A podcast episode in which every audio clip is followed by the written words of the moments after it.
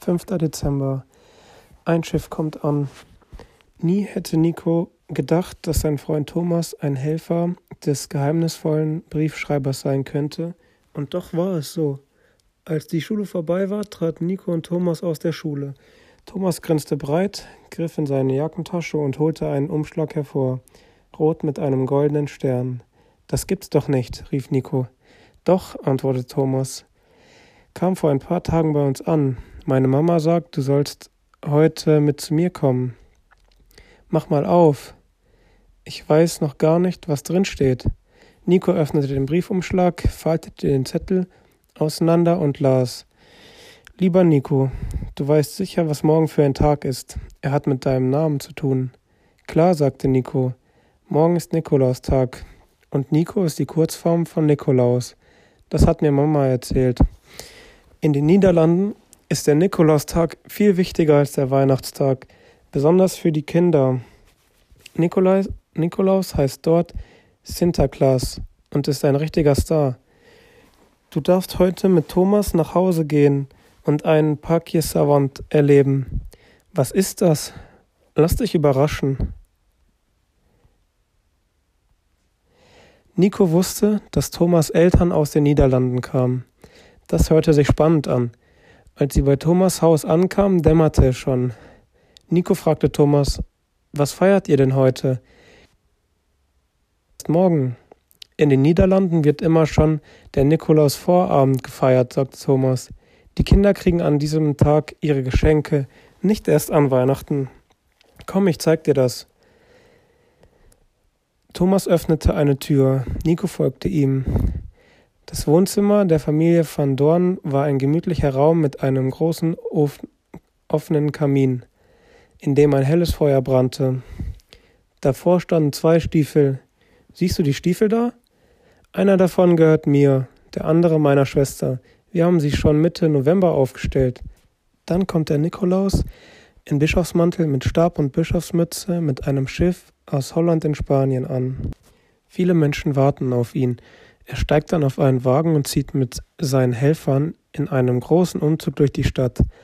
An diesem Tag haben wir unsere Stiefel vor den Kamin gestellt und jeden Abend ein selbstgemaltes Bild oder ein Gedicht hin hineingelegt, manchmal auch eine Möhre für das Pferd. Am nächsten Morgen ist dann ein Geschenk im Stiefel, ein kleines Buch, Süßigkeiten oder mal was zum Spielen. Und heute Abend bringt der Nikolaus die großen Geschenke. Inzwischen war Thomas ganz Familie im Wohnzimmer versammelt, sein Vater, seine Mutter und seine ältere Schwester. Thomas Mutter schenkte Tee aus, sein Vater verteilte holländische Plätzchen, die Pepernotjes. Kauend sagte Nico, schon ein wenig verrückt, dass wir heute noch einen Mann feiern, der vor so vielen hundert Jahren gelebt hat, oder? Bei Jesus ist das verständlich, aber bei einem Bischof, der in der Türkei gelebt hat? Nun meinte Thomas Vater, ich glaube, dass uns Menschen inspirieren können. Nikolaus hat uns gezeigt, wie man anderen helfen kann, ohne es an die große Glocke zu hängen. Ich finde, das ist schon ein Grund zum Feiern. Nikolaus bringt die Geschenke im Geheim und das sollten wir auch tun. In diesem Moment klopfte es. Thomas und seine Schwester sprangen auf und rasten zur Tür. Doch zu spät. Der Nikolaus war schon wieder verschwunden und hatte einen großen Sack voller Geschenke dagelassen. Und so verging der Abend, in dem ein Geschenk nach dem anderen aus dem Sack geholt wurde und unter dem großen Hallo vom Beschenkten ausgepackt wurde. Die Verpackungen waren sehr fantasievoll. Da gab es Päckchen, die wie kleine Kissen gepolstert waren, ein Geschenk, das wie eine Ente geformt war, oder eines, das über und über mit Stoffblumen beklebt war. Auch Nico bekam ein Geschenk, eine große Pappkiste. Als er sie auspackte, fand er darin eine kleinere Schachtel und darin wieder eine kleinere. Das ging immer so weiter, bis er eine Schachtel in der Hand hielt, die etwa so groß war wie ein Taschentuchpäckchen. Er öffnete sie und fand darin etwas, das er sich sehr zu Weihnachten gewünscht hatte, ein Taschenmesser und neben dem Messer einen kleinen Zettel mit einem Gedicht drauf. Nico kann es schier nicht lassen, muss mit vielen Fragen prassen, selbst den Vater müd und stumm, fragt Nico, wieso, weshalb, warum.